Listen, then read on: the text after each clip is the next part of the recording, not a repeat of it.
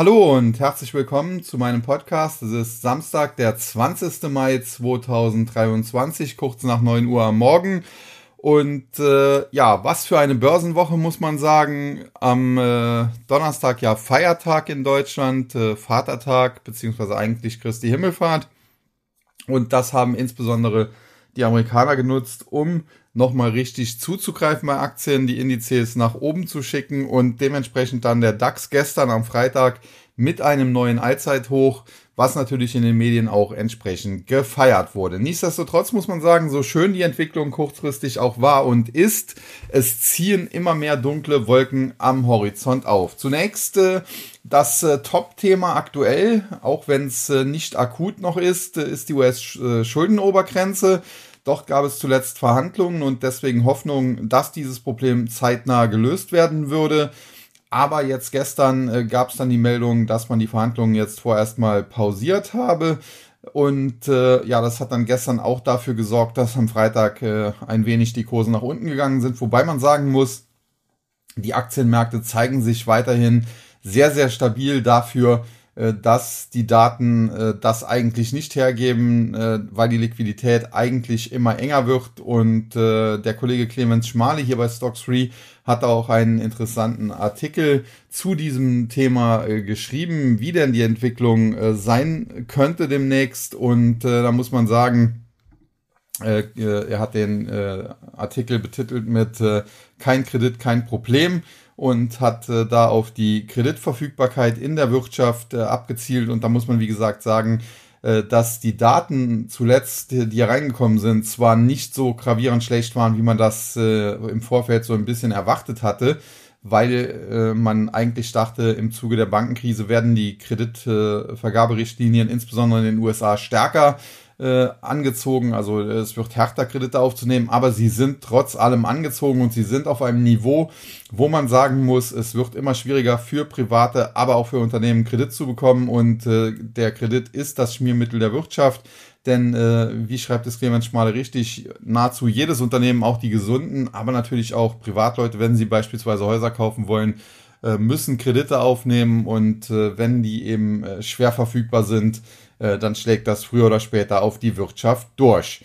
Ähm, nach wie vor geben die Daten ebenfalls her, dass wir zwar wahrscheinlich im zweiten Quartal noch um eine Rezession herumkommen, aber dann im dritten Quartal, gegen Ende des dritten Quartals, wahrscheinlich so September, Oktober, in eine Rezession in den USA hineinlaufen. Und da muss man sagen, äh, so, solch eine Rezession wäre natürlich äh, für die Unternehmen in ihrer Gewinnentwicklung nicht gerade gut. Und äh, ja, das würde sich dann eben auch äh, bei den Aktien durchschlagen.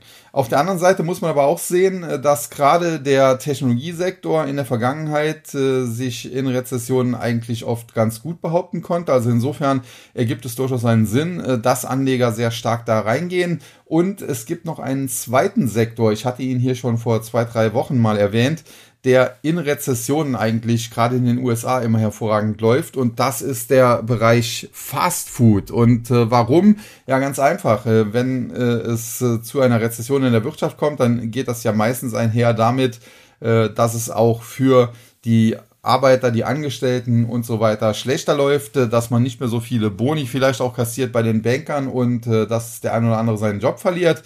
Und äh, ja, jetzt muss man aber nach wie vor essen und äh, wo kann man ganz gut einsparen? Naja, indem man eben nicht ins Fünf-Sterne-Restaurant mehr geht, wie das vielleicht früher der Fall war, sondern indem man dann halt mal zu solchen Burgerketten geht und sich da irgendwelche Menüs oder bei McDonalds gibt's ja oft auch irgendwelche Gutscheine, äh, dass man sich die eben reinpfeift und dementsprechend äh, diese Fastfood-Kettenaktien in der Vergangenheit in Rezessionen immer ganz gut gelaufen. Allen voran hier natürlich zu nennen McDonalds, die auch im Dow Jones sind, aber es gibt mittlerweile natürlich einige börsennotierte. Mir fallen auf Anhieb auch Chipotle Mexican Grill beispielsweise ein, eine Aktie, die ja auch äh, nah Allzeithoch steht, was auch ganz klar für Qualität spricht. Aber auch Shake Shack, wo es im Laufe der Woche ganz interessante Nachrichten gab, denn da äh, scheinen aktivistische Investoren dabei zu sein, äh, das Unternehmen auf Vordermann zu bringen. Und das hat die Aktie teilweise auf über 70 Dollar beflügelt. Als ich sie hier vor ein paar Wochen mal erwähnt hatte, stand sie noch um 55 Dollar. Das heißt, das waren jetzt mal schnelle ja, fast 30 Prozent. Die Aktie danach etwas zurückgelaufen. Nichtsdestotrotz glaube ich, dass das äh, nach wie vor gerade auch im Hinblick auf kurzfristig schwierigere Zeiten äh, ganz interessante Titel sein könnten. Und äh, ja, wenn man dann da weiter durchgeht, gibt's natürlich noch andere Kandidaten, Wendy's und so weiter. Bin jetzt kein Experte für Fastfood-Ketten, aber da muss man schon ganz klar sagen, da gibt's gerade in den USA einiges und äh, das sieht definitiv aktuell ganz gut aus, dieser Sektor. Ja, kommen wir damit aber zurück äh, zum allgemeinen Marktgeschehen und äh, zunächst mal zu den Anleihemärkten. Und da muss man sagen, sind die Renditen im Laufe der letzten Tage wieder deutlich nach oben gegangen. Man hat also äh, von Seiten der Anleger immer mehr ja, erkannt, dass die Inflation in den USA, aber auch äh, ja, in Europa zwar auf dem Rückzug ist, dass sie aber in Europa ganz besonders langsam auf dem Rückzug ist, weil die EZB zu wenig getan hat, aber auch in den USA noch Zeit benötigt wird und dementsprechend sind die Renditen der Staatsanleihen angezogen. Die Zweijährigen gestern bei knapp 4,28 Prozent aus dem Handel gegangen. Im Tief waren die schon in Richtung äh, 3,7 unterwegs gewesen. Das heißt zuletzt ein, ein deutlicher Swing nach oben. Und man muss ja wissen, wenn die Renditen eben anziehen, dann fallen die Anleihekurse und äh, dementsprechend hier die Entwicklung zuletzt und auch die Zehnjährigen, die etwas träger reagieren, zuletzt angezogen, gestern auch wieder ein bisschen hoch auf jetzt etwa 3,68 Prozent. Damit hat sich der Spread zwischen Zweijährigen und Zehnjährigen US-Staatsanleihen wieder ausgeweitet, äh, was ebenfalls dafür spricht, ähm, ja, dass äh, zum einen äh, vielleicht bald eine Rezession kommen könnte, aber vor allen Dingen, dass wir hier noch auf der einen Seite Probleme bekommen am Aktienmarkt, wenn das Ganze sich nämlich wieder normalisiert. Auf der anderen Seite aktuell ja, ist die vielleicht zuletzt etwas begonnene Normalisierung jetzt wieder ein bisschen äh, zurückgefahren worden. Hier äh, ist das Ganze wieder ein bisschen zurückgelaufen und dementsprechend ja, haben wir durchaus am Aktienmarkt, wenn es denn zu einer Zinspause der Fed kommen sollte, wovon man nach wie vor eigentlich ausgehen muss, äh, ja, dann haben wir kurzfristig sogar noch ein bisschen Luft nach oben. Ich hatte 13.800 als Kursziel für den Nasdaq 100 genannt, auch in meinem äh, Tax-Service beispielsweise. Der Börsenbrief ist ja noch sehr neu, gibt es ja bisher erst eine Ausgabe. Und äh, dementsprechend ist dieses Kursziel jetzt erreicht worden. Man hat auch gesehen, gestern ging es dann ein bisschen nach unten. Äh, der, der Nasdaq 100 hat ein bisschen reagiert. Ich könnte mir vorstellen, dass es da kurzfristig auch noch ein bisschen weiter nach unten geht. Vielleicht verliert ihr mal ein, zwei, 300 Punkte. Aber ich könnte mir anschließend auch vorstellen, dass wir dann vielleicht tatsächlich nochmal einen kleinen Schub nach oben bekommen, so der Bereich 14.000 bis 14.200, ehe es dann aber langsam auch äh, Topic werden müsste, weil eben dann die fundamentalen Bewertungen irgendwann nicht mehr passen. Schon jetzt sind Aktien wie Microsoft bei aller Qualität doch sehr, sehr teuer. Und äh, auf dem gegenwärtigen Niveau wäre ich mit äh, Long-Positionen sehr, sehr vorsichtig. Wir hatten zuletzt im Tag einen gehebelten Long-Trade auf Alphabet gestartet, als die Aktie so im Bereich 106, 107 war. Äh, und äh, Kursziel war 125. Das haben wir jetzt geschlossen mit einem Gewinn von etwa 150 Prozent. Wir haben da zwischenzeitlich auch mal Teilgewinne mitgenommen. Da war, da war der Gewinn teilweise so um die 100 Prozent. Jetzt sind wir noch mal weiter nach oben gegangen. Äh, Grund einfach, das Kursziel wurde jetzt kurzfristig erreicht. Die Aktie kann jetzt auch mal 10 Prozent korrigieren. Äh, das möchte ich dann natürlich nicht erleben mit einem Hebelprodukt, dass wir dann einen Teil der Gewinne wieder verlieren würden. Dementsprechend haben wir dann dieses Hebelprodukt äh, gestern verkauft und eine andere Spekulation aufgebaut. Aber wir sind da auch sehr, sehr zurückhaltend. Wir machen es sehr, sehr gezielt, haben äh, grundsätzlich ein, ein paar Aktien, die wir auch längerfristig im Depot behalten wollen und ergänzen das dann immer wieder um solche zum Teil auch gehebelte Trades, aber sehr zurückhaltend. Wie gesagt, wir hatten jetzt zuletzt in der Spitze zwei Hebelpositionen. Jetzt haben wir gestern äh, Alphabet aufgelöst, eine andere aufgebaut. Bleiben mal so bei zwei in der Vergangenheit. In, in besseren Marktphasen haben wir auch schon mal fünf, sechs, sieben gehabt. Aber dafür ist derzeit eben nicht äh, der Zeitpunkt noch gegeben. Ja, und äh, ganz interessante Entwicklung abseits der Renditen äh, beziehungsweise der Anleihekurse dann auch im CME Fedwatch Tool. Zuletzt war es ja so, dass äh, sehr viele Anleger äh, erwartet haben, dass es eben eine Zinspause geben wird und äh, dabei bleibt es auch, wenngleich die Wahrscheinlichkeiten äh, ja da immer stark schwanken. Teilweise waren, war eine Wahrscheinlichkeit einer Zinspause auf der nächsten Sitzung am 14. Juni bei über 90 Prozent. Jetzt sind wir zurückgelaufen auf knapp 83, dementsprechend gut 17 Prozent, die sogar noch eine weitere Zinserhöhung dann erwarten im Juni. Im Juli muss man dann aber sagen, soll der Leitzins auf dem aktuellen Niveau liegen. Das heißt, selbst wenn es zwischenzeitlich eine Zinserhöhung geben würde, müsste die dann im Juli wieder zurückgenommen werden. Wahrscheinlich ist dann also, dass äh, zweimal nichts passiert im Juni und im Juli. 26. Juli ist die Entscheidung.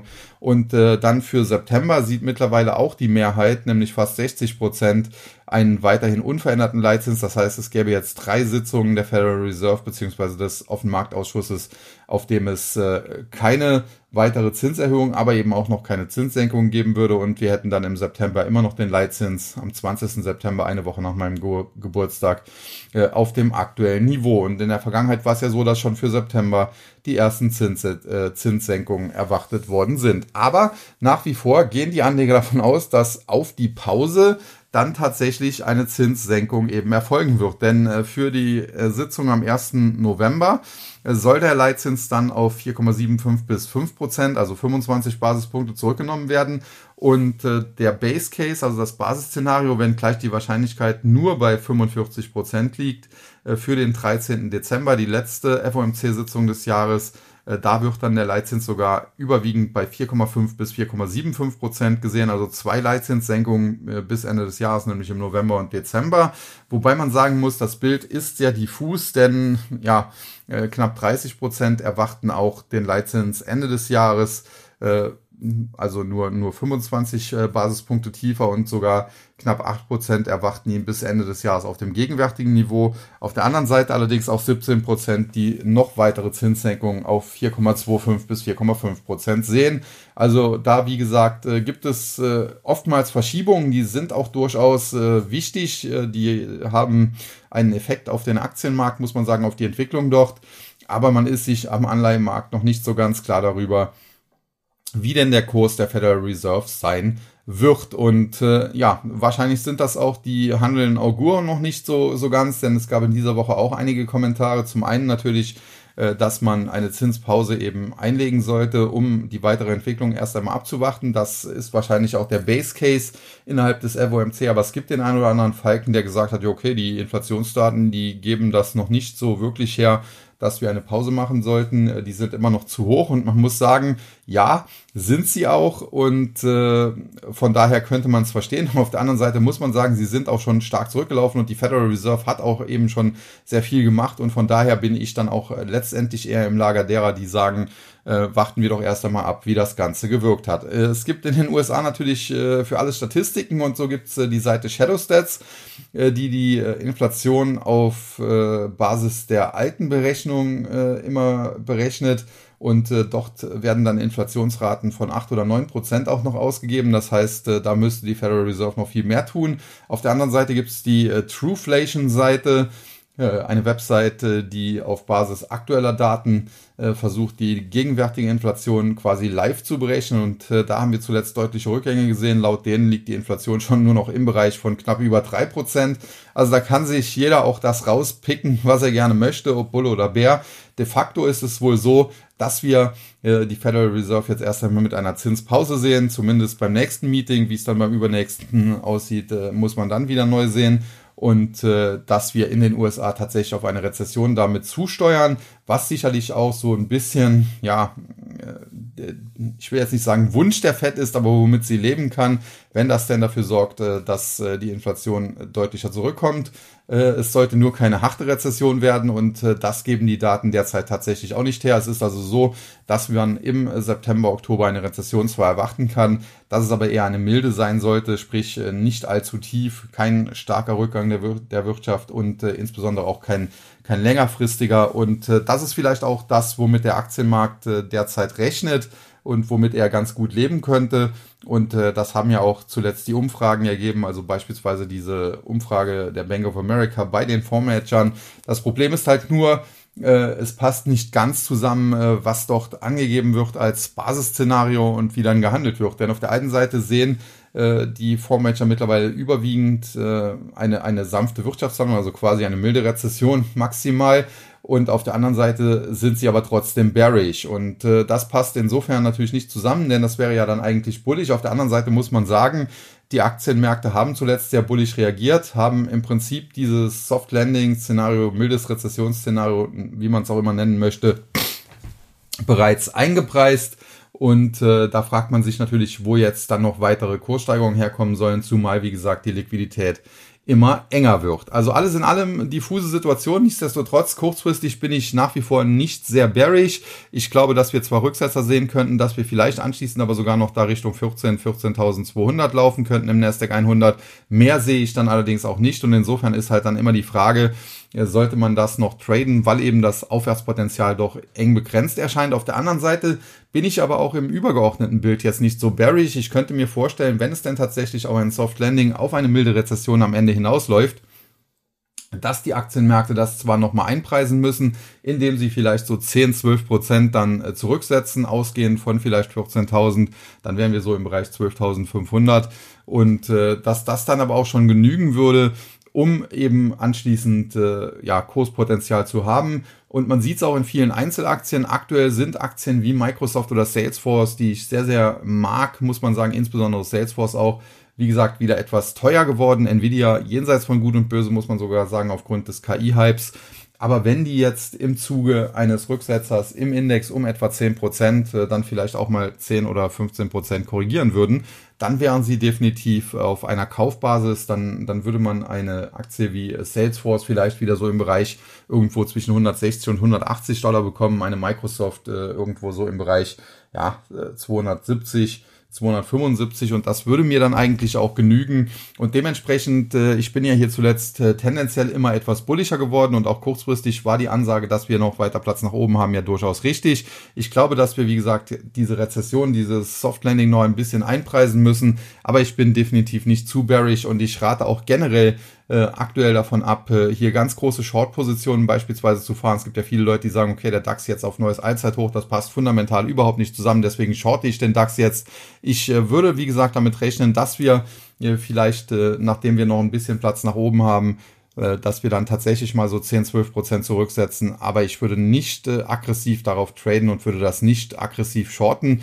Natürlich, es gibt immer Short-Möglichkeiten, muss man sagen. Wenn jetzt solche Aktien äh, wie Beyond Meat, wie Peloton, die ich ja generell nicht besonders mag, aber auch äh, Carvana Redfin, die zuletzt äh, durch die Decke gegangen sind, wo aber die bilanzielle Situation äh, derart krass schlecht aussieht, dass man hier ja über kurz oder lang äh, größte Pleitegefahr annehmen muss wenn solche Aktien natürlich durch die Decke gehen, was sie zuletzt zum Teil gemacht haben, aber wenn die jetzt nochmal einen draufpacken würden und eine Carvana beispielsweise, die aktuell bei, bei 10, 11 Dollar rum äh, krebs, die aber von über 300 äh, noch was kommt, ähm, und wenn die jetzt dann nochmal Richtung 20 sich verdoppeln würden, äh, dann könnte man hier sicherlich bei solchen ausgewählten Titeln äh, mal den einen oder anderen Short sich heraussuchen, aber generell, wie gesagt, äh, ganz groß äh, das Thema Shorten würde ich derzeit so ein bisschen hinten anstellen, wenngleich man sagen muss, es gibt natürlich auch im besten Marktumfeld äh, der Welt äh, Unternehmen, die trotzdem Schrott sind, äh, beziehungsweise Aktien von Unternehmen, die dann Schrott sind. Und äh, da kann man natürlich immer den einen oder anderen Short heraussuchen. Und gerade auch äh, beispielsweise der Sektor Elektromobilität, der auch so ein Hype war, wie zuvor vielleicht Cannabis oder Wasserstoff, äh, da wird sich jetzt auch die Spreu vom Weizen trennen. Und da muss man sagen, eine Tesla wird natürlich das am Ende überleben. Da bin ich mir sehr sicher, wenn es hier nochmal zu Kursrücksetzern käme, wäre das eher interessant für die Long-Seite. Aber es wird da auch einige geben, äh, die, die dann eben nicht überleben. Lucid muss man sehen, äh, prinzipiell sieht das da nicht besonders gut aus, wenn Saudi-Arabien nicht da drin wäre, äh, die das eventuell stützen könnten und andere äh, Fisker, die äh, eben nicht mal Saudi-Arabien noch da im Hintergrund haben. Und äh, wie gesagt, da wäre ich sehr, sehr vorsichtig in der zweiten und dritten Reihe. Ja, das gleiche gilt natürlich dann auch für den Bereich künstliche Intelligenz. Ich werde nämlich immer wieder gefragt, ja, gibt es da keine Aktie, die man da kaufen kann? Und dann werden die wildesten, äh, zum Teil Penny Stocks äh, ausgegraben. Und da muss man ganz klar sagen, KI ist natürlich äh, super interessant und wird natürlich auch die Welt äh, verändern. Hat es ja auch schon zum Teil mit ChatGPT. Und das wird in Zukunft noch weitergehen. Aber man muss eben sehen, wer steckt denn dahinter? dahinter? Gut, OpenAI, das war im Prinzip ein Startup. Mittlerweile äh, ist da Microsoft auch äh, groß dran beteiligt, aber da kann man als Privatanleger gar nicht reingehen in, in dieses Startup, weil eben noch nicht börsennotiert. Und ansonsten äh, wird das Thema doch von diesen Big Techs ganz klar dominiert. Also Amazon zum Beispiel sehr, sehr stark in diesem Bereich, was viele gar nicht wissen, aber was ja eigentlich so ein bisschen logisch ist, weil sie eben sehr große Datenmengen durch Alexa haben. Und äh, von daher, wie gesagt, äh, Amazon in dem Bereich sehr, sehr stark unterwegs. Microsoft natürlich jetzt äh, gut sich selbst vermarktet, aber die absolute Nummer eins in diesem Segment ist dann eben äh, Google über die Tochter Google Brain und äh, damit eben letztlich die Alphabet-Aktie. Und das war ja auch äh, der Hintergrund, warum wir beispielsweise da gehebelt long gegangen sind, äh, weil es zuletzt äh, teilweise so war, dass das Alphabet Google abgeschrieben wurde nach dem Motto, ja, OpenAI und Microsoft, die dominieren das und, und Alphabet Google, die haben das verschlafen. Und wenn man sich das aber angeschaut hat, äh, ChatGPT basiert auf einer Technologie, die von Google Brain entwickelt wurde mit diesen Transformers. Äh, ChatGPT, wer es nicht weiß, steht ja für Chat äh, Generative Pre-Trained Transformers und dieses Transformers, das sind eben nicht die Transformers, diese Spielzeug äh, Dinger, die man vielleicht äh, zumindest in meinem Alter aus, aus seiner Kindheit kennt, äh, sondern das ist eben eine Technologie, eine, eine ja, Large äh, Language Model äh, Technologie und äh, die wurde von Alphabet beziehungsweise Google und deren Tochter Google Brain entwickelt. Also insofern, ähm, wenn man da in diesem Bereich was machen will, dann kann man natürlich sich den einen oder anderen spekulativen äh, Wert sich anschauen. Dann kann man sich sicherlich eine Aktie wie äh, C3AI äh, mal so als äh, Depotbeimischung spekulativ ins Depot packen, aber das ganz große Geschäft, das machen dann eben doch tatsächlich Big Techs. Und äh, da ist in erster Linie von der Hardware-Seite auch zu nennen eine Nvidia, ansonsten äh, von der Cloud-Seite her beispielsweise auch eine Arista Network. Und ansonsten eben äh, sicherlich Microsoft, äh, die sich sehr gut vermarktet haben, aber eben in allererster Linie Alphabet, Google und äh, da bleibe ich auch bei, dass das für mich äh, die ja vielleicht sogar beste Aktie der Welt ist. Kommen wir damit noch kurz äh, zum Marktüberblick und äh, den Gewinnern und Verlierern. Gestern der DAX am Handelsende mit einem Plus von 112,02 Punkten, 0,69 Prozent, 16.275,38. Wir waren teilweise im Hoch bei 16.331,94, konnten das nicht ganz halten, also es war über 1 Prozent plus. Auf der Verliererseite hatten wir MTU Aero Engines, Commerzbank und Adidas. Große Nachrichten habe ich da jetzt äh, eigentlich nicht äh, zugefunden. M2 Aero Engines, muss man sagen, charttechnisch sehr, sehr interessant, äh, ist über der Marke von 225. Wenn sie das halten bzw. weiter ausbauen können, dann äh, ist das hier ein charttechnisches Kaufsignal in Richtung 275. Der gestrige Rücksetzer, den könnte man dann als äh, Pullback interpretieren. Dann Commerzbank. Äh, die Aktie zuletzt sehr volatil, hatte äh, Geschäftszahlen gemeldet, die eigentlich jetzt so schlecht nicht waren, aber man hatte wohl von Marktseite mehr erwartet. Deswegen äh, die Aktie ja sehr volatil, zumal auch die in Anführungszeichen kleine Bankenkrise ja immer noch nicht komplett vom Tisch ist und Bankaktien generell dann eben sehr volatil sind. Und bei Adidas, äh, da gab es jetzt die Meldung, äh, dass man dort eine Lösung für das Jeezy-Problem äh, gefunden hat. Da man hat ja diese Kooperation mit dem äh, Rapper Kanye West, äh, glaube ich, der nennt sich jetzt irgendwie auch anders, aber in dem Thema bin ich nicht groß drin. Und der hatte sich ja antisemitisch, rassistisch und was der Geier was alles geäußert. Ich habe das jetzt, wie gesagt, im Einzelnen nicht verfolgt, weil ich jetzt nicht der große Rap-Fan bin, aber es gab da wohl sehr umstrittene Äußerungen. Deswegen hat man die Partnerschaft, die eigentlich zumindest wirtschaftlich und, und finanziell sehr erfolgreich war, schon vor längerer Zeit aufgelöst. Man hatte jetzt aber noch äh, ja diese Sneakers, die er designt hat, äh, teilweise auf dem auf Lager und äh, da wusste man jetzt nicht, was macht man damit. Äh, man wollte sie jetzt eigentlich nicht äh, verkaufen und und sich den Gewinn einstecken, weil äh, Adidas ja auch ein, ein Konzern ist, ja, der, der sehr da um Wokeness derzeit bemüht ist. Da gibt es auch andere Diskussionen. Ein Badeanzug für Männer, der da jetzt rausgekommen ist, wo gerade in den USA Boykott Adidas beispielsweise bei Twitter getrennt ist. Also sehr, sehr kontrovers auch das Thema. Wie gesagt, da möchte ich hier äh, nicht zu viel drüber erzählen, aber Fakt ist, äh, das Jeezy-Problem äh, möchte man jetzt so lösen, dass man diese Restbestände, die man da noch hat, die Warenwert, glaube ich, 500 Millionen etwa haben, aber Verkaufswert tatsächlich über eine Milliarde, dass man die größtenteils dann jetzt doch in den Verkauf bringt, aber dieses Geld dann eben nicht als äh, für sich verbucht, sondern äh, dann Spenden an äh, Organisationen machen möchte, die sich da gegen Antisemitismus und gegen Rassismus und so weiter engagieren. Und ich glaube, das ist eigentlich eine ja, vernünftige Lösung. Man muss allerdings auch sagen, aus Sicht der Aktionäre wäre es natürlich besser, Adidas würde das als Gewinn verbuchen, denn man muss sagen, das Unternehmen hat ja einen Ausblick gegeben, dass man im laufenden Geschäftsjahr durchaus in die roten Zahlen rutscht. Ja, und die Gewinnerseite, da haben wir die Münchner Rück, äh, dann die Porsche, der Autobauer Porsche, die Porsche AG, die ja noch nicht so lange an der Börse ist, nicht die Porsche Automobil SE, diese Holding, die es ja auch noch gibt, und last but not least äh, Merck. Und da muss man sagen, äh, Münchner Rück zuletzt Dividende gezahlt, die Aktie auch so kurzfristig ein bisschen zurückgekommen, gibt jetzt wieder Gas. Sieht also sehr, sehr gut aus, äh, insbesondere auch äh, besser noch als die Allianz. Und äh, ja, äh, die Aktie ist drauf und dran, ein nächstes Kaufsignal zu generieren. Wenn sie hier über die Marke von 350 springt, äh, dann wäre das soweit und dann hätte die, der Titel Platz bis 420. Mal schauen, ob das noch gelingen kann. Dann Porsche, auch hier äh, gab es zuletzt Rücksetzer, zuletzt aber dann tendenziell positive Meldungen auch äh, ja von dem einen oder anderen äh, Wettbewerber Ferrari, die sich da ja in Italien mittlerweile auch dazu entschlossen haben. Da gab es ja auch diese äh, Naturkatastrophe, diese Überschwemmungen und Ferrari hat dort äh, bekannt gegeben, dass man auch glaube eine Million Dollar spendet, äh, was natürlich auch fürs Image gut ist, aber trotzdem sehr begrüßenswert, wenn sich da Unternehmen auch, äh, wenn man so will, sozial engagieren. Und äh, ja, insgesamt muss man sagen, läuft es bei diesen Luxusgüterkonzernen, in dem Fall Luxusautos, äh, recht gut und dementsprechend Porsche war auch ein sehr interessanter Börsengang und die Aktie hat sich am Ende durchgesetzt. Ja, und dann merke, die Aktie ist zuletzt deutlich unter Druck gewesen. So wirklich erschlossen hat sich mir das nicht. Sie hat aber jetzt im Bereich 160 wohl den Boden gefunden. Natürlich ist das noch nicht abschließend zu beurteilen, aber zuletzt äh, springt sie so zwischen 160 und 165, 166, 168 hin und her. Und da muss man sagen, äh, kurzfristig auch hier konstruktives Chartbild. Wenn es nicht unter die 160 geht, äh, dann sollten wir nach unten fertig sein und nach oben, wenn es da erstmal über die 168, 170 gehen könnte, hätten wir frische Kaufsignale und die Aktie könnte diese Korrektur, die sie zuletzt äh, durchlebt hat, sehr schnell wieder hinter sich lassen und zurücklaufen in Richtung der alten Hochs. Äh, wenngleich man sagen muss, ich glaube, das sind in dem Fall keine Allzeithochs. Ich schaue mal kurz noch auf den Chart.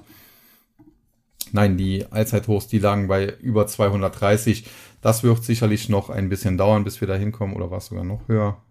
Nee, tatsächlich um die 230. Das wird sicherlich noch ein bisschen dauern, bis wir da wieder hinkommen, aber so in Richtung ja, knapp 200 Euro kann es da auch definitiv gehen. Dann der MDAX, die mittelgroßen deutschen Werte, zuletzt äh, den, den Blue Chips aus dem DAX deutlich hinterhergehinkt und äh, ja, da sieht's auch nach wie vor äh, tendenziell zwar nicht äh, schlecht aus, aber deutlich schlechter beispielsweise als im DAX. Gestern dann ein Plus im äh, MDAX von 22,56 Punkten oder 0,08 Prozent, 27.639,03.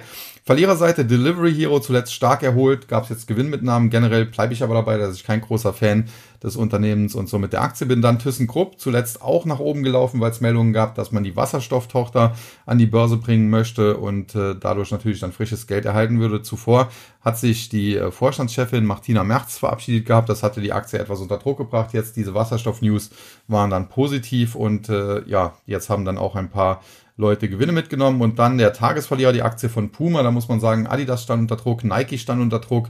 Äh, generell äh, gab es in den USA auch schlechte Meldungen. Footlooker war einer der größten Verlierer, äh, oder Footlocker heißen die, glaube ich. Das ist so eine Kette, gibt's auch hier ein Triengeschäft, äh, wo man eben äh, Sneakers und, und anderen Sportswear kaufen kann. Und äh, die hatten schwache Zahlen gemeldet, einen schwachen Ausblick gegeben und das hat dann natürlich durchgeschlagen. Äh, man ist in der Vergangenheit zum Beispiel großer Partner auch von Nike gewesen und da sagt man sich, okay, wenn es da schlecht läuft, ja, dann läuft es bei Nike auch wohl nicht so gut aktuell und äh, dann eben auch bei Adidas und äh, ja, dann auch Puma. Die Aktien also allesamt unter Druck. Generell muss man sagen, äh, bei Puma sieht das Ganze charttechnisch äh, sehr schlecht aus. Der Chef ist ja auch zu Adidas gewechselt. Der Björn Gulden ist ja der neue Adidas-Chef. Äh, bei Nike wäre ich allerdings ein bisschen vorsichtig. Da war es in der Vergangenheit auch so, dass Footlocker schon mal schwache Zahlen geliefert hat und Nike anschließend trotzdem glänzen konnte, weil Nike eben sehr stark inzwischen in den Direktvertrieb gegangen ist und nicht mehr so stark auf solche Kooperationspartner setzt. Und dementsprechend ist es auch möglich, dass bei Nike die Geschäfte besser laufen als gedacht wenn man auf äh, Footlooker schaut und, und das eben nicht mehr eins zu eins übertragbar ist. Aber muss man dann eben mal abwarten, was Nike demnächst melden wird. Ja, und die Gewinnerseite, Gerresheimer, hatte ich mich zuletzt immer positiv zugeäußert. Die Aktie war in einer kurzfristigen Korrektur, ist jetzt dabei, diese nach oben aufzubrechen. Wenn die Aktie nachhaltig über 100 Euro steigen kann, 101,60 Euro, gestern der Schlusskurs ist noch ein bisschen zu, zu schwach auf der Brust, aber wenn das sich jetzt weiter extensieren kann, über 102, 103, dann kriegen wir frische Kaufsignale, die die Aktie auch noch in Richtung 120 treiben könnten. Dann Siltronic gab es zuletzt positive Analystenkommentaren. Auch der Chipsektor ist zuletzt besser gelaufen, äh, als das beispielsweise auch von mir erwartet gewesen wäre. Das muss man so ganz klar sagen. Nichtsdestotrotz glaube ich, wenn es tatsächlich rezessive Tendenzen gibt und wenn eben dann diese Überproduktion, die derzeit aufgebaut wird, äh, durchschlägt, dann wird es ja auch nochmal richtig bitter werden. Daher in den nächsten Jahren bin ich nach wie vor nicht so euphorisch, was den Chipsektor angeht. Der könnte den gesamten Tech-Sektor eher belasten. Ja, und äh, Siltronic, die liefern eben Wafer. Das sind quasi Vorprodukte, die man eben braucht, für Chips zu produzieren.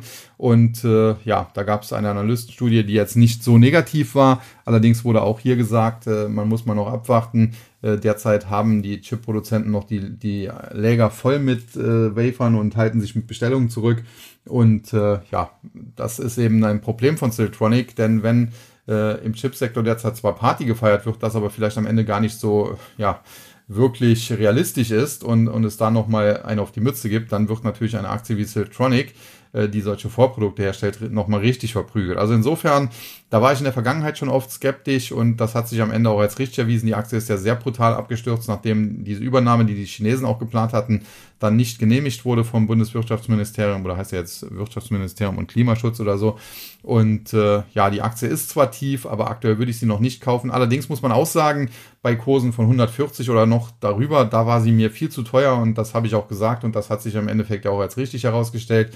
Aktuell muss man sagen, bei Kursen von unter 70 Euro ist sie immer noch günstig. Im Tief war sie schon Richtung 50 und ja, wenn sie da nochmal hinfallen würde und wenn sich das Bild dann aufhält, dann könnte man hier tatsächlich auch mal einen, einen Long Wagen von 50 ausgehen. Vielleicht geht das dann nochmal Richtung 60 oder sogar 70. Das wären ja dann 20 beziehungsweise bei Richtung 70, 40 Prozent plus.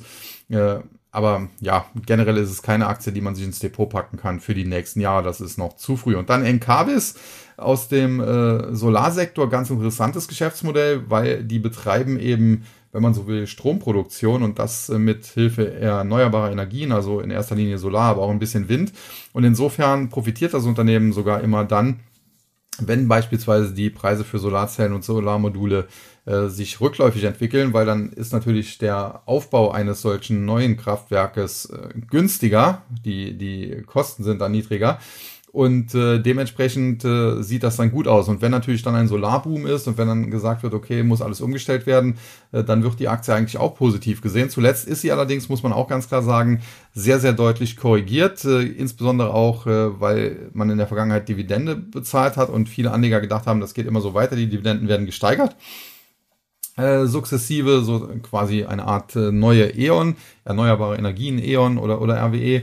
Und äh, jetzt hat sich herausgestellt, das Unternehmen will sein Geld ein bisschen mehr zusammenhalten und äh, hat da jetzt äh, ja in der Dividende nicht äh, nach oben geschraubt, sondern eher sogar äh, die mal reduziert. Und das hat natürlich einigen Anlegern nicht gefallen, deswegen die Aktie auf Tauchstation gegangen. Im Top war sie schon bei fast 25. Da war sie mir auch etwas zu teuer. Jetzt äh, zuletzt hatte ich so im Bereich von 18 auch gesagt, äh, könnte eher noch etwas abwärts gehen. Ist dann auch tatsächlich Richtung 14 gefallen, sogar ein bisschen tiefer, als ich gedacht hätte. 14,50 wäre so mein Kursziel gewesen. Aber jetzt aktuell wieder auf dem Weg nach oben und tendenziell, wenn es nochmal Rücksetzer geben sollte in Richtung 14 und die Marke auch gehalten werden kann, dann wäre das aus meiner Sicht ein relativ interessantes Einstiegsniveau für, allerdings muss man hier sagen, eher längerfristiger Investoren. Natürlich kann das auch kurzfristig dann vielleicht Richtung 20 gehen und da kann man sich auch freuen, aber tatsächlich über kurz oder lang wird das Unternehmen äh, ein Dividendenzahler werden, ein schöner Dividendenzahler und äh, dementsprechend würde ich mir die Aktie tendenziell eher sogar langfristig dann ins Depot packen, wenn man denn so etwas mag. Ja, dann der S-DAX, hier gestern ein Plus von knapp 60 Punkten, 0,44 Prozent, 13.653,86. Verliererseite Salzgitter, Amadeus Fire und Scheffler. Äh, Salzgitter, ja, der Rohstoffsektor zuletzt nicht besonders gut, muss man sagen. Äh, da sind die Rohstoffwerte auch teilweise richtig unter Druck gekommen. Ich bleibe aber dabei, dass wir eigentlich in einem Superzyklus sind und deswegen die Preise sich da auch wieder erholen werden. Und äh, ja, Salzgitter sehe ich jetzt so schlecht nicht, wobei man sagen muss, kurzfristig der Kupferpreis ist äh, jetzt auch nicht gerade äh, durch die Decke am Gehen. Man hat eine Beteiligung an Aurubis, deswegen erwähne ich das in diesem Fall, die ja doch sehr stark im Kupfermarkt unterwegs sind und äh, der Wert dieser Beteiligung schwankt dann eben auch mit dem Kupferpreis. Äh, hinzu kommt, äh, Salzgitter selbst macht eher so Stahlröhren, die beispielsweise für Pipelines und so weiter benötigt werden. Äh, da sieht es kurzfristig jetzt auch nicht äh, nach einem Boommarkt aus. Also insofern, die Aktie wird kurzfristig noch Schwierigkeiten haben. Da muss man sich jetzt nicht mit dem Einstieg beeilen. Äh, aber ich denke, dass es über kurz oder lang hier auch wieder besser laufen wird. Nichtsdestotrotz, kurzfristig würde ich da noch nicht draufspringen. Dann Amadeus Fire, ursprünglich mal so im Bereich ja, Brandbekämpfung auch unterwegs, mittlerweile aber eher so im Bereich wie soll man sagen, Personalmanagement, also so, so eine Zeitarbeitfirma, äh, wenn man so will. Und äh, hier liefen die Geschäfte in den letzten Jahren sehr, sehr gut, muss man sagen. Und die Aktie dementsprechend ebenfalls. Jetzt zuletzt ist sie so ein bisschen zurückgesetzt, äh, war im Top schon bei 140, jetzt Richtung 120 gefallen. Vielleicht hat sie noch ein bisschen Platz nach unten, so Richtung 115. Aber tendenziell sieht das hier auch recht gut aus. Und auch da, ja, der gestrige Rücksetzer natürlich nicht schön. Wenn man investiert, ist ein Rücksetzer nie schön, aber jetzt auch kein großer Beinbruch. Ja, und dann muss man auch noch sehen bei Amadeus Fire, ich weiß es jetzt nicht genau, ist natürlich auch ein Dividendenzahler. Vielleicht war das gestern dann auch äh, ein Dividendenabschlag. Das müsste man im Einzelfall prüfen. Es gibt derzeit sehr viele Dividendenzahlungen. Die habe ich leider nicht immer alle auf dem Schirm.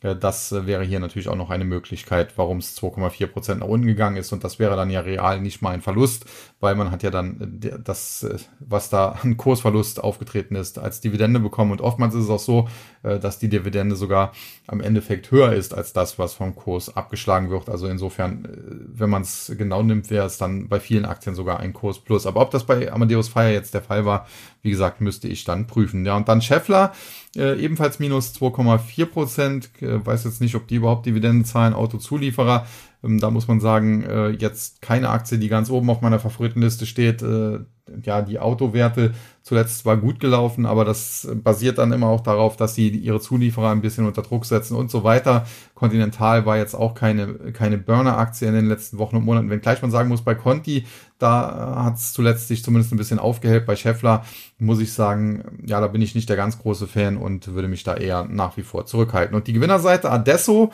äh, da sieht's tendenziell gut aus, hat ja zuletzt bekannt gegeben, dass man äh, die Gewinnerwartungen nicht einhalten kann, weil man derzeit Personal aufbaut weil man das in Zukunft braucht. Natürlich, diese, wenn man so will, Gewinnwarnung wurde erstmal kurzfristig vom Markt negativ aufgenommen, logischerweise. Dann hat man aber mittlerweile genauer hingeschaut und hat dann gesagt, okay, die, das liegt daran, dass die Personal aufbauen. Also in Zukunft werden die Geschäfte da wohl äh, dafür umso besser laufen und äh, dementsprechend haben jetzt zuletzt einige Anleger zugegriffen. Ich finde die Aktie tendenziell spannend, äh, so im Bereich 120. Sie war ja teilweise unter 120 würde aber jetzt auch nicht all in gehen, weil das Unternehmen jetzt halt auch äh, kein ganz großer Name ist und äh, dementsprechend äh, ja, gibt's auch äh, Konkurrenten, die mir vielleicht sogar besser gefallen. Äh, nichtsdestotrotz, wenn man eine deutsche Aktie in dem Bereich sucht, äh, Adesso sicherlich äh, mit die erste Wahl. Ansonsten Bächle würde mir sicherlich noch einfallen. Und äh, das sind durchaus äh, gute Aktien, aber man muss sie halt auch äh, zum richtigen Zeitpunkt kaufen. Dann Elmos Semiconductor äh, war teilweise im Hype. Da gab's ja auch äh, Gerüchte, dass eine Übernahme anstehen sollte. Die Aktie dann zuletzt aber deutlich zusammengebrochen von Höchstkursen bei 94 Euro ging es zurück in Richtung der Marke von 64, 65, also doch heftig innerhalb kurzer Zeit. Die Aktie versucht sich jetzt im Bereich dieser Unterstützung, denn die liegt so im Bereich so um die 64 Euro zu stabilisieren. Erstmal ist ihr das gelungen, sie ist sogar ein bisschen nach oben gebounced, muss man aber abwarten, wie nachhaltig das ist. Und generell, Elmos ist kein schlechtes Unternehmen äh, im Chip-Bereich, äh, auch in einer Marktnische ganz gut. Aber man ist jetzt eben auch nicht äh, hier der absolute Burner und die absolute Weltfirma. Man hat eine eher doch etwas ältere Technologie im Einsatz und dementsprechend, warum die Aktie jetzt durch die Decke gehen sollte, erschließt sich mir nicht. Äh, man hat kurzfristig jetzt charttechnisch den Bounce erlebt. Äh, der kann auch ein bisschen weitergehen, aber ich gehe davon aus, dass die Marke von 64, 65 auch zumindest noch mindestens einem weiteren Test unterzogen werden wird. Ja, und dann eins und eins äh, United Internet, hier die Muttergesellschaft, zuletzt ja auch stark unter Druck, gab ja auch ein Interview mit Ralf Dommermuth im Handelsblatt, wo er auch so ein bisschen äh, ja, Einblick gegeben hat, äh, auch in seine Gefühlswelt. Und er hat auch gesagt, ja, da lief zuletzt nicht alles gut und er will das wieder auf Vordermann bringen, weil er dann ja irgendwann auch äh, in Rente gehen möchte. Und äh, dementsprechend auch die Tochter 1 und 1, die ja da maßgeblich auch für das Desaster verantwortlich ist, weil man hat ja hier diese Lizenzen ersteigert für 5G und wollte da ein, ein Mobilnetz aufbauen, was dann so ein bisschen ins Stocken geraten ist. Aber jetzt zuletzt gab es dann eine Kaufempfehlung der Deutschen Bank, äh, die hat die Aktie dann nach oben befördert. Generell muss man sagen, nach unten sind wir eigentlich fertig. Kurse unter 10 waren hier zu niedrig. Jetzt äh, mit, dem, mit der Kaufempfehlung der Deutschen Bank im Rücken ist die Aktie sogar drauf und dran äh, den, den Widerstand bei 10, 65, äh, 75, äh, 11 Euro zu brechen. Und wenn das klappen sollte und insbesondere wenn sie sogar über 11,50 Euro steigen könnte oder sogar 12 Euro, dann hätte die Aktie durchaus Kurspotenzial in Richtung 14,50 bis 15 und äh, tendenziell sehe ich die Aktie definitiv äh, eher bullig als bearish und äh, bei Kursrücksetzern würde ich hier tendenziell eher zugreifen. Dann der TechDAX, da ein Plus gestern von 23,01 Punkten, 0,71 Prozent. 3286,40 auf der Verliererseite Nagaro. Da ist natürlich der absolute Burner. Man hat da einen Kapitalmarkttag, hat noch die äh, ambitionierten Prognosen bestätigt, um dann wenige Tage später äh, zurückzurudern, eine Umsatz- und Gewinnwarnung auszusprechen. Also da natürlich auch Vertrauen verspielt. Dann Hensoldt, äh, muss man sagen, lief zuletzt sehr gut, weil man ja im Rüstungsbereich unterwegs ist. Zuletzt ja auch äh, hier die Spekulation, dass man an den Panzeraufträgen für Rheinmetall äh, so ein bisschen beteiligt ist, weil man da wichtige Teile auch für den Leopard und so weiter mit zuliefert. Äh, die Aktie daraufhin nochmal ja, konnte sich ganz gut oben halten, aber jetzt so langsam werden da mal Gewinne mitgenommen. Äh, Hensoldt finde ich tendenziell sehr, sehr gut, aber würde ich, wenn man denn überhaupt Rüstungsaktien kauft, eher im Bereich von 25, 26 Euro kaufen als im Bereich von über 30. Ja, und dann Telefonica Deutschland, Dividendenwert. Kann natürlich auch hier sein, dass eine Dividende gezahlt wurde, weiß ich jetzt nicht, aber tendenziell ist das eine Aktie schon seit Jahren, wo ich sage, schöne Dividende, die die zahlen, aber so wirklich äh, toll die Aktienkursentwicklung nicht und dann nützt dann auch die schönste Dividende nichts. Und äh, das würde ich auch weiter so ein bisschen so sehen. Nichtsdestotrotz, äh, wenn wir natürlich jetzt auf wirtschaftlich schwierigere Zeiten zusteuern, dann könnte gerade so eine defensive Aktie auch nochmal in den nächsten Wochen und Monaten interessant sein beziehungsweise werden. Ja, und die Gewinnerseite Nemetschek, Morphosis und Siltronic. Siltronic hatten wir schon. Morphosis, äh, da hat sich die Stimmung komplett gedreht. Man hat ja hier vom Management eine Wette äh, draus gemacht auf die Pipeline im Prinzip von Constellation Biotech, die man übernommen hat. Und mir persönlich sagt das nicht zu oder hat das auch nicht zugesagt und den meisten Marktteilnehmern anscheinend auch nicht. Äh, die Aktie wurde komplett ausverkauft. Zuletzt aber sieht man jetzt äh, vom Markt her wohl dann doch eher die Chancen als die Risiken. Deswegen die Aktie auf große Erholungstour. Und äh, die Frage ist jetzt, wie weit geht das? Man muss sagen, zuletzt war super entwickelt. Man muss aber eben das in Relation sehen die Aktie zuletzt von, von 12 Euro mehr oder weniger aus ja mittlerweile fast verdoppelt. Aber wenn man sich anschaut, äh, dass diese Aktie noch vor etwas mehr als drei Jahren im, im Hoch bei 145 stand, ja, da wurde vorher auch äh, massiv Wert vernichtet und äh, da müsste es schon einen ganz großen Turnaround geben, bis man hier wieder ja, die, die erfolgreichen Gewässer ansteuern kann, die man in der Vergangenheit teilweise erreicht hat. Und dann Nemetschek, da hatte ich privat eine gehebelte Long-Spekulation, die habe ich jetzt aufgelöst. Prinzipiell bleibe ich dabei, tolle Aktie, tolles Unternehmen, aber zuletzt der Kursanstieg, der war ein bisschen viel des Guten. Zudem wurde mein Kursziel von etwa 72 Euro äh, erreicht. Gestern Schlusskurs 71,72 und äh, kurzfristig könnte es hier in diesem Bereich so um die 72 auch mal ein bisschen ruckeln. Vielleicht sehen wir nochmal Kurse im Bereich von 68, also so ein kleiner Rücksetzer 5%. Dann wäre ich durchaus bereit, hier vielleicht nochmal äh, privat was zu machen. Im äh, TAC würde ich das aktuell zumindest nicht machen, weil das doch sehr, sehr spekulativ äh, wäre oder auch war. Und äh, ja, äh, da schauen wir doch auch sehr stark auf Chance-Risiko. Und äh, wenn die Risiken dann hoch sind, äh, dann, dann lassen wir da lieber mal einen Trade raus. Aber privat bin ich dann etwas risikobereit. Also in dem Fall war das eine bewusste Entscheidung, dass ich den Trade nur privat gemacht habe. Er ist jetzt im Nachhinein aufgegangen und dann ist natürlich immer blöd. Äh, dann hätte ich ihn gerne auch im Tag-Musterdepot umgesetzt. Aber wie gesagt, da wird natürlich auch das Risiko immer beachtet und da wird kein Harakiri getrieben.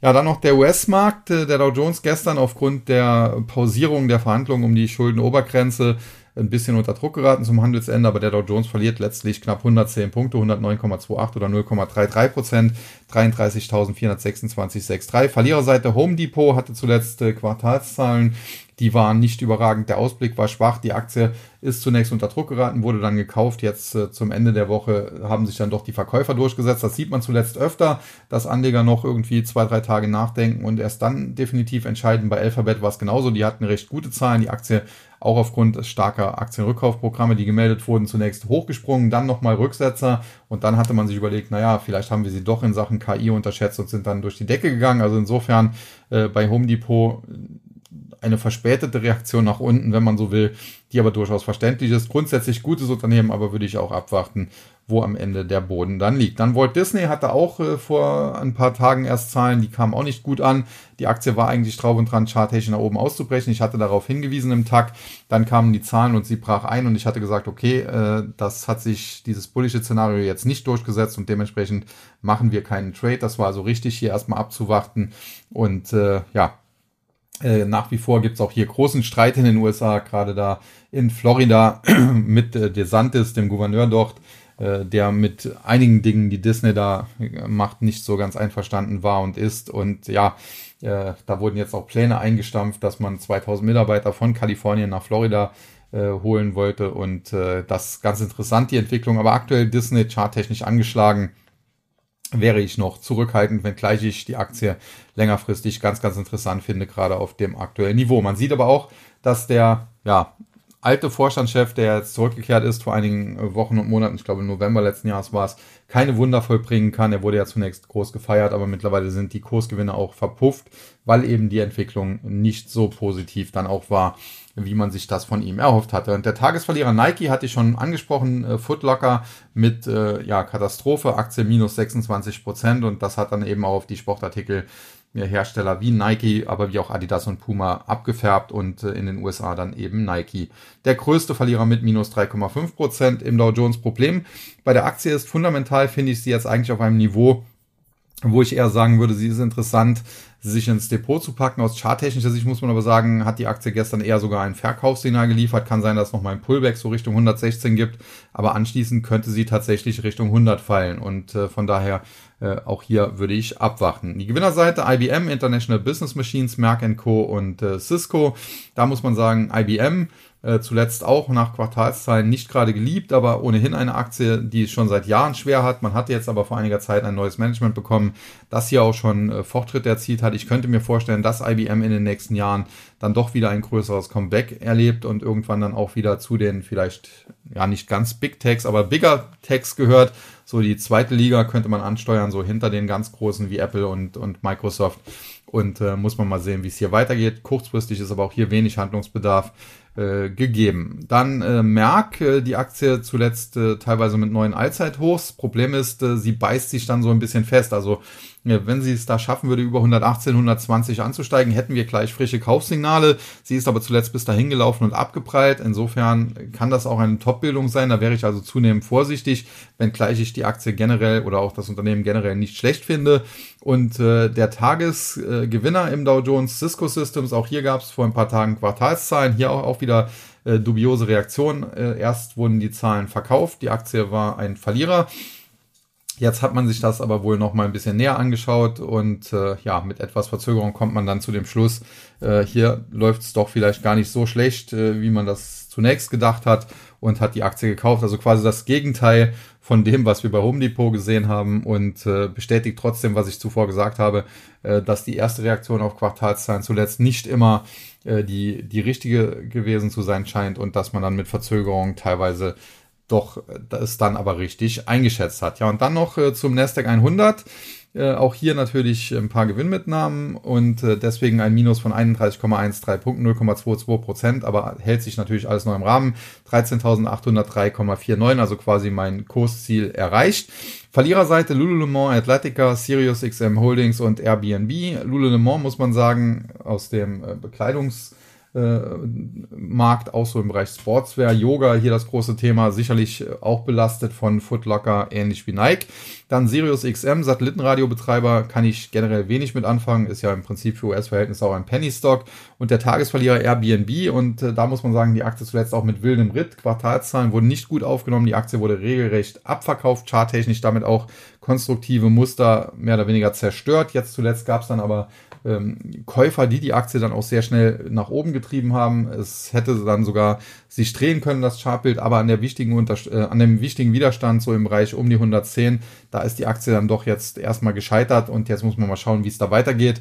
Äh, generell bin ich für Airbnb längerfristig nicht so negativ, äh, aber äh, kurzfristig äh, ja, muss man die Aktie jetzt äh, definitiv nicht sofort ins Depot packen. Und dann die Gewinnerseite, CrowdStrike Holdings, Fortinet und Adobe. CrowdStrike, Fortinet, Cybersecurity, da kann man sich schon denken, der Sektor generell zuletzt wieder recht stark unterwegs, wenn gleich einem Palo Alto kurzfristig ein bisschen geschwächelt hat, muss man sagen, auch gestern ja eher Minus war, da muss man sagen, Palo Alto ist trotzdem das beste Unternehmen eigentlich oder die beste Aktie, allerdings eben auch, wenn man so will, die teuerste. Äh, ansonsten Fortinet, äh, CrowdStrike äh, kann man ebenfalls dazu packen und äh, auch nicht zu vergessen Z-Scaler, die sich ja zuletzt sehr, sehr positiv äh, entwickelt haben nach äh, guten Zahlen und äh, der Sektor generell einer der, der mir sehr, sehr gut im Technologiesektor gefällt. Jedenfalls deutlich besser beispielsweise als der Chipsektor. Und der Tagesgewinner war aber die Aktie von Adobe. Da gab es ja zuletzt jetzt auch wieder Turbulenzen. Zunächst ist die Aktie ja seinerzeit abgestürzt, äh, weil man die Übernahme von Figma angekündigt hat. Die war vielen zu teuer. Die Aktie abgestürzt. Jetzt zuletzt gab es Meldungen, ja, könnte sein, dass die Kartellbehörden da Probleme machen und die Übernahme platzt. Und dann, nachdem die Aktie sich zuvor erholt hatte, äh, fiel sie dann wieder, was insofern ein bisschen schizophren ist, weil die Übernahme ja eigentlich nicht besonders gemocht wurde. Und wenn sie dann äh, wegfallen würde, weil die Kartellbehörden es nicht genehmigen würden, äh, dann müsste man ja sagen, okay, wenn das dann nicht über die Bühne geht, dann müssen wir das ja eigentlich feiern. Es wurde aber genau nicht gemacht. Äh, die Aktie ja teilweise sehr volatil gewesen, aber mittlerweile setzen sich die Bullen doch zunehmend durch. Man muss sagen, nach oben frei ist sie noch nicht. Dazu müsste es über die Marke von 385, besser sogar 390 Dollar gehen. Aber sie ist äh, drauf und dran dahin zu laufen und es war durchaus richtig, dass ich mich hier in den letzten Wochen und Monaten, insbesondere als sie dann im Zuge der Figma-Übernahme da abgestürzt war, positiv zu Adobe geäußert habe und ich bleibe auch dabei, dass Adobe ja so aus der zweiten, dritten Liga, also so hinter den großen Big Techs wie äh, Alphabet, Apple, Microsoft, äh, da kommen dann die zweite Liga vielleicht Salesforce und sowas und, und dann Adobe geht dann auch so zweite, dritte Liga irgendwie. Aber das sind trotzdem sehr, sehr gute Unternehmen. Also auch eine Salesforce beispielsweise, eine Aktie, die ich sehr mag und eben Adobe definitiv auch. Ja, jetzt äh, hat es dann doch heute sehr lange gedauert, muss man sagen. Insofern mal schauen, wer sich den Podcast bis zum Ende anhört. Äh, ich möchte dann jetzt aber hier die Verabschiedung dann eben sehr kurz halten und äh, freue mich dann auf den nächsten Podcast am Montag. Und in diesem Sinne, ja, bleibt mir dann eigentlich nur noch allen ein schönes Wochenende zu wünschen, schönen Samstag, schönen Sonntag und am Montag an dieser Stelle hören wir uns dann wieder. Bis dahin sage ich wie immer Tschüss und Bye bye. Es verabschiedet sich Ihr euer Sascha Huber.